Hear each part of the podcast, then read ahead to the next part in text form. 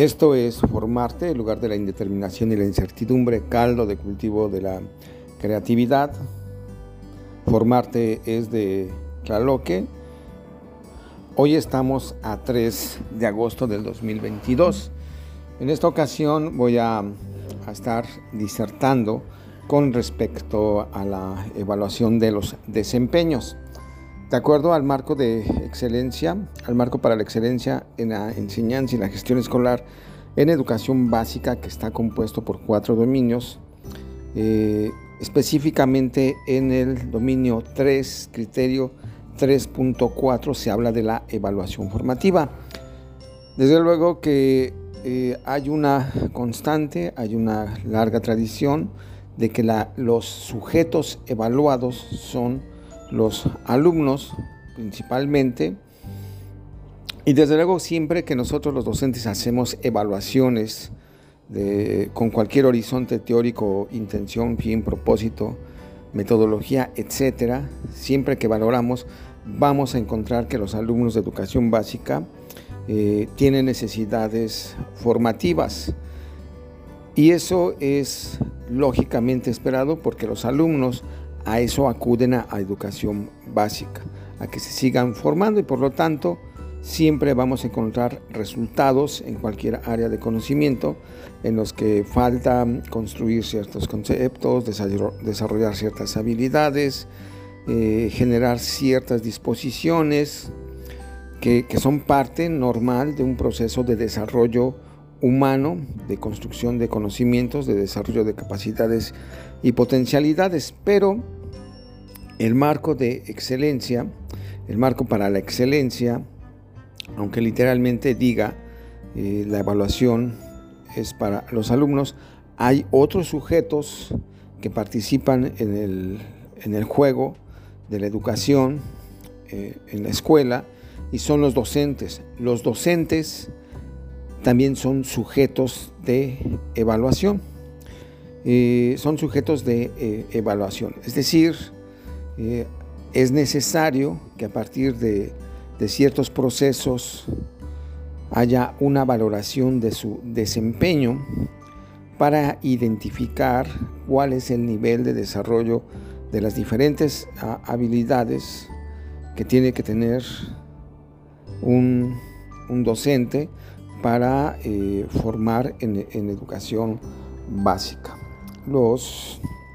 Entonces hay que repensar, repensarnos como sujetos de evaluación, no solamente sujetos para formar, sino sujetos de eh, evaluación y, también en esta reflexión alejarnos de esa evaluación eh, tradicionalista que es de medición, de, identificación de errores, eh, tradicionalista, que tiene que ver con lo memorístico, también desapropiarse de, algunos, de algunas creencias como el miedo a la evaluación.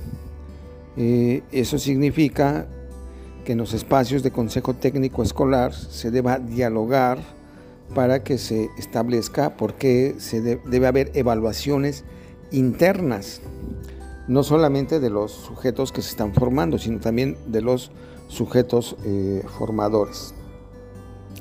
La evaluación del desempeño docente es deseable.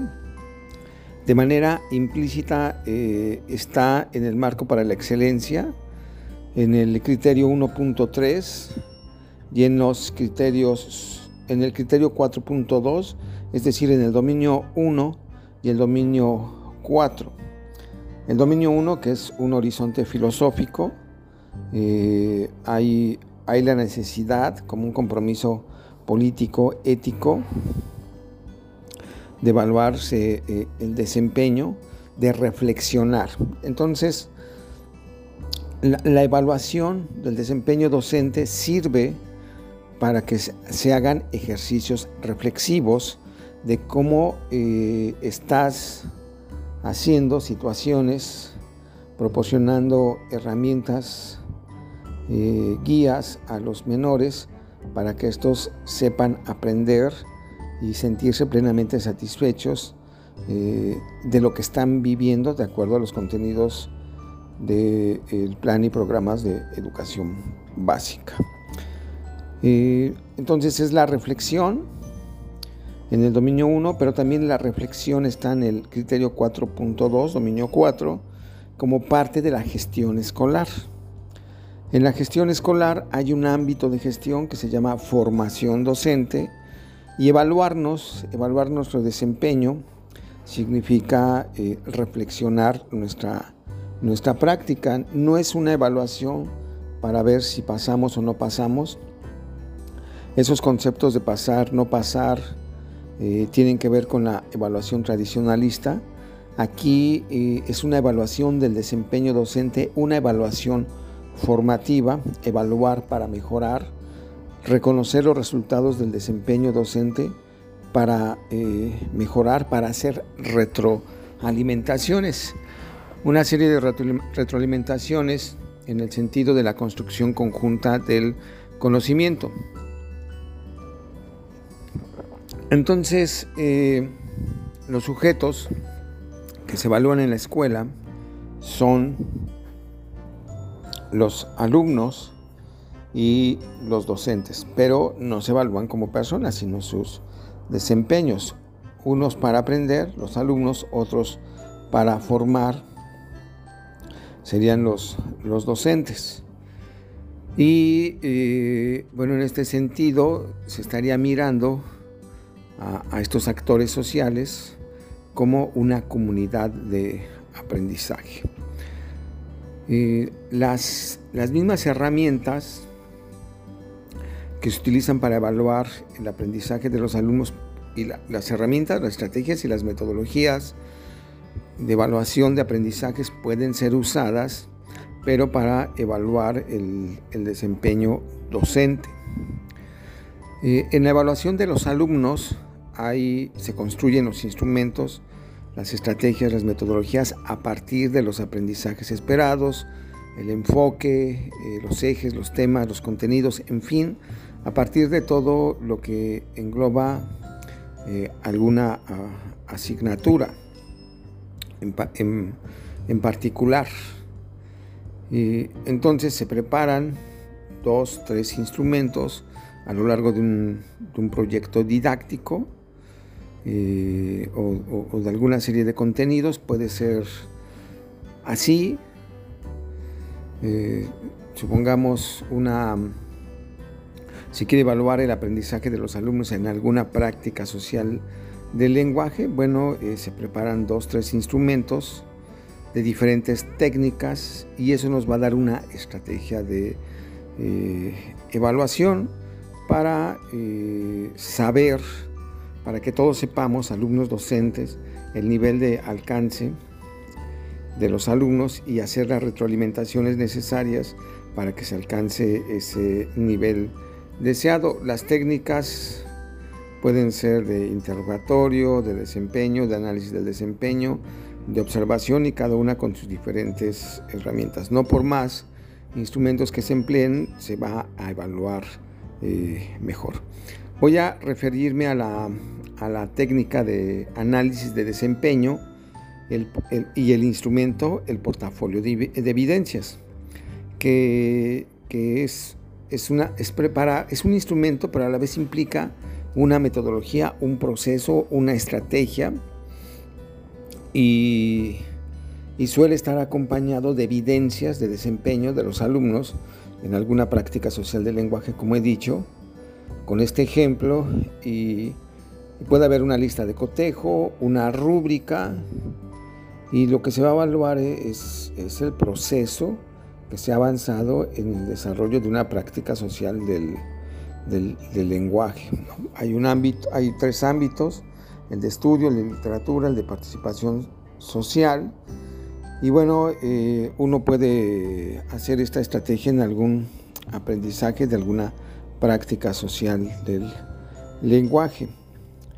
Y supongamos está la práctica social del lenguaje que tiene que ver con eh, leer poemas y escuchar canciones para identificar sus características, el contexto, valorar su sentido y significado, todo lo que tiene que ver con lo estructural lingüístico. Y, bueno, hay diversas producciones parciales y finales que, pueden ser evidencia de que el alumno ha logrado el, desempeño esperado en esta práctica social del lenguaje.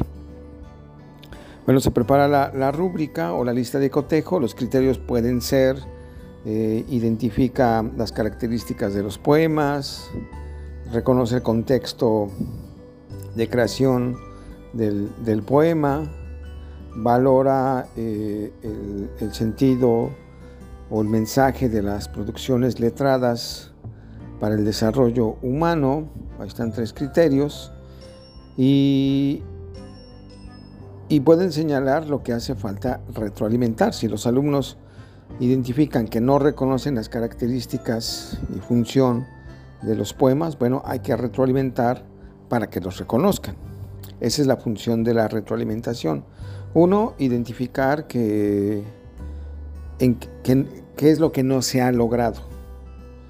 Dos, retroalimentar para que se logre y se corrija y entonces el alumno vea la mejora. Es decir, la información derivada del instrumento de evaluación se, se emplea para que el alumno reconozca. Entonces el alumno debe conocer el instrumento, debe ser parte constitutiva, intrínseca del proceso de aprendizaje, el instrumento, el portafolio, la lista de cotejo o la rúbrica deben estar en manos del, alumno. Creo que este, este proceso de evaluación formativa más o menos todos lo conocemos, quizá en la vida real nos hemos aproximado a tenerlo, hacer una parte empírica. Creo que si nosotros como docentes hacemos evaluación formativa con la técnica de análisis del desempeño, el instrumento, portafolio de evidencias y con, otros instrumentos como la lista y la rúbrica, si nosotros tenemos esa pericia para llevarla a cabo en el salón de clases con los alumnos, podremos hacer lo mismo para evaluar nuestro desempeño. Aquí, desde luego que el, objeto de desempeño docente es formar para eh, formar para esta práctica social del lenguaje de leer poemas y escuchar canciones, es decir, vamos a evaluar el desempeño docente. Decía yo que no solamente son los alumnos los sujetos para evaluarse, sino también los, los docentes y, y podemos hacerlo, ¿no? Entonces, eh, hay que evaluar, son diferentes los criterios que tienen que ver ya con la capacidad de construir un discurso didáctico, pedagógico, formativo, que pueda estar llevando a saber satisfacer las necesidades, intereses, dificultades eh, de aprendizaje de los alumnos en función de los contextos, momentos de vida, programa de estudios, en fin, a partir de hasta de la propia capacidad del docente. Para formar, allí estarían gravitando los criterios de evaluación del desempeño docente para formar en eh, en educación básica en una práctica social del lenguaje como la que, la que vengo eh, mencionando. Entonces, así como evaluamos el desempeño del alumno para aprender en una práctica social del lenguaje, creo que ahí también vamos a, a evaluar, podemos evaluarnos nosotros. Es decir, también establecer una estrategia, unos instrumentos, una técnica de evaluación de desempeño para reconocer nuestro nivel de, de competencia para saber formar en una práctica social del lenguaje en específico, como lo es la lectura de poemas y el escuchar canciones del ámbito de literatura en lengua materna eh, español. Ahora bien, creo que en este contexto de, confinamiento, de educación a distancia, modelo híbrido, que aún estamos en en, pandemia y que, y, que, bueno, se ha dado estas situaciones de formar a distancia. Eh, es importante reconocer nuestra capacidad para formar con el apoyo de, pues de todo lo que puede brindar el, entorno digital, las herramientas digitales, de tal manera que hay que preparar una planeación eh, que, que lleve a que los alumnos sepan aprender de acuerdo a las herramientas digitales, que hagan una buena gestión del aprendizaje. Entonces, en esta planeación se refleja nuestro desempeño. Por eso hay que evaluarnos eh, antes, durante y después del desempeño, es decir, del desempeño cara a cara o, o interacción en entorno digital asincrónica, sincrónica con los alumnos para saber si los estamos formando eh, adecuadamente. Las, las, herramientas digitales, de acuerdo a diversas eh, concepciones teóricas, las habilidades digitales para formar son eh, muy importantes y deberían estar o deben de estar en los criterios de, evaluación de desempeño docente.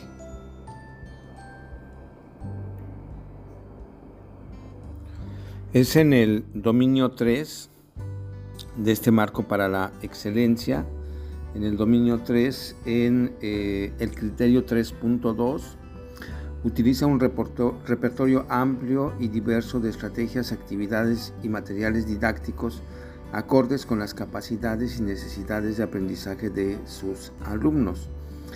está el indicador de desempeño 3.2.3, emplea con los alumnos materiales didácticos pertinentes y disponibles, incluidas las tecnologías de la información, comunicación, conocimiento y aprendizaje digital, así como de apoyos específicos para atender sus necesidades particulares. Es decir, ya sea en, un entorno eh, de cara a cara o, o híbrido, totalmente a distancia, debe haber la presencia de herramientas del entorno digital para que los alumnos puedan eh, aprender y eso supone que uno deba que uno tenga como docente la pericia para hacerlo.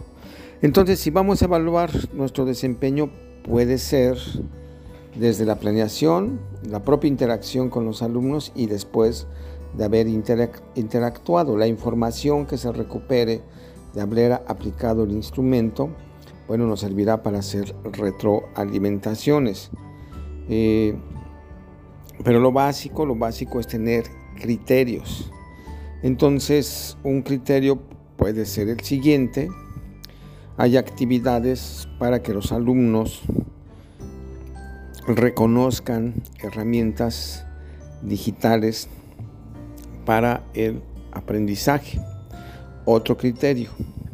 Eh, hay actividades para que los alumnos sigan un proceso lógico de uso de herramientas digitales para el eh, aprendizaje.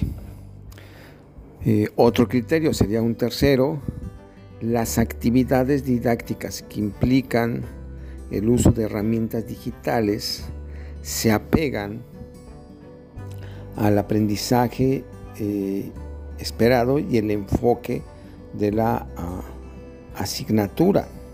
Ese sería un tercer criterio. Un cuarto criterio, las herramientas digitales, eh, las actividades que están en torno de ellas responden a las habilidades que poseen eh, los alumnos. Ah, podría haber otro, otro, otro criterio. Eh, hay actividades para ayudar a los alumnos a resolver sus dificultades en el uso de herramientas digitales para el aprendizaje. Bueno, están un conjunto de criterios de evaluación de desempeño docente con respecto al uso de las herramientas eh, digitales y que deben estar en esta lista de, cotejo o rúbrica con sus descriptores, sus niveles de, desempeño y una evidencia sería la planeación didáctica. Eh, entonces, puede haber otras evidencias de desempeño eh, docente en combinación con otros instrumentos, por ejemplo, eh, puede haber registros, grabaciones de la intervención donde bueno se vea si efectivamente eh, así como está en la planeación en la parte vivida en interacción con los alumnos en entorno digital sincrónico asincrónico o en la interacción cara a cara hubo este uso de las eh, herramientas digitales con un sentido formativo. Es decir, si se apeló a un diálogo horizontal con los alumnos, con estas a partir o teniendo en medio estas herramientas digitales para la construcción conjunta del, eh, del conocimiento. Y entonces eh, ahí está el instrumento, está la técnica, está una evidencia que puede ser la, planeación didáctica, eh, los propios registros del docente durante la práctica. Creo que eso es importante, debe haber registros, debe haber registros y bueno, también las producciones, aunque las producciones no son evidencias directas del desempeño del docente, las producciones de aprendizaje de los alumnos, pues reflejan de alguna manera este y pueden servir para argumentar, pero no son evidencia directa del desempeño. Una evidencia directa del desempeño es la planeación, los recursos, eh, las interacciones con los alumnos que estén registradas eh, en una grabación sonora, en una videograbación o de manera escrita en un, en un, diario, pueden servir para eh, tener una, una, evidencia y el desempeño se ha evaluado de acuerdo a, estas, a, estas, a estos criterios de este instrumento. Entonces hay que tener esas evidencias y podemos ver cómo ha sido nuestro desempeño en la formación en una práctica social del lenguaje, esta que he venido mencionando, eh, leer poemas y escuchar canciones. Y entonces, así como evaluamos el desempeño del aprendizaje de los alumnos con sus instrumentos respectivos, nosotros vamos a evaluar nuestro desempeño para formar con nuestros propios instrumentos. Igual, de manera análoga, no por más instrumentos que tengamos para evaluar nuestro desempeño, eh, nos vamos a evaluar mejor. Una vez que se tiene una lectura eh, y, que, y que del nivel de desempeño, que igual siempre vamos a tener un nivel de desarrollo como una espiral en constante crecimiento, si no hay, si no hay evidencias de que se ha alcanzado el criterio, se escribe así.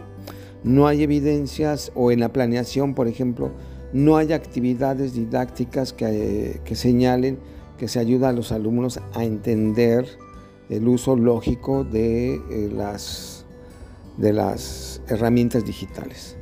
Eso así al pie de la letra como está señalado en la planeación. Eso es diferente a lo que pueda suceder en la interacción con los, con los alumnos. Si no está escrito literalmente en la planeación, se pone que no y se, y se, argumenta, ¿no? Se, dan las razones teóricas eh, por, los que, por los que no está allí, las razones prácticas también. Y eso, eh, aunque en una, por ejemplo, una lista de cotejo haya varios no, eso puede ayudar a, saber dónde estamos parados, ¿no? Es decir, no es que sea uno mal docente, es decir, allá hay un nivel de desarrollo y entonces vendrán las retroalimentaciones. Este instrumento, con el nivel real de desarrollo, se conversa en, el Consejo Técnico Escolar, que ya sería desde el dominio 4, se conversa y se pueden ir construyendo las retroalimentaciones de manera conjunta entre todos a partir de la información derivada del instrumento de evaluación, se reconoce el nivel de desempeño para formar empleando eh, herramientas o aplicaciones digitales, el, nivel de desempeño docente. Una vez que lo reconocemos, empezamos entre todos, como comunidad de aprendizaje, a ir planteando cómo le podemos hacer para mejorar. Y luego se implementan las, las mejoras. Es decir, en este caso, si nuestra referencia es evaluar el desempeño a partir de la planeación didáctica, lo que hay que mejorar es la planeación. Eh, se, hace una planeación con mejor descripción del uso de herramientas. Y, no es que hagamos una planeación eh, cada vez así. Es decir, que todas las planeaciones las tengamos que revisar de esta manera. Creo que nos puede ayudar a generar una matriz de planeación con el uso de herramientas digitales que podamos aplicar, que podamos retomar como referencia para diferentes aprendizajes eh, eh, esperados. Entonces, de esta manera vamos a tener una evaluación en la escuela, en la gestión escolar, una evaluación del desempeño de los alumnos, desempeño en aprendizaje, los sujetos que están aprendiendo, que están formando, y tenemos una evaluación del desempeño del docente, del formador. Eh, esto creo que puede dar mejores lecturas para ir preparando, eh, por ejemplo, el programa escolar de mejora continua. Si nosotros solo tenemos un diagnóstico del desempeño de los alumnos, bueno, pues siempre ellos van a tener que mejorar. Pero si también está una lectura de nuestro desempeño, objetivamente vamos a, encontrar qué es lo que como docente tú tienes que eh, mejorar. Pero hay que centrarse en las evidencias de desempeño y en esto que he estado hablando o he estado expresando es a partir de la planeación didáctica y del uso de herramientas digitales.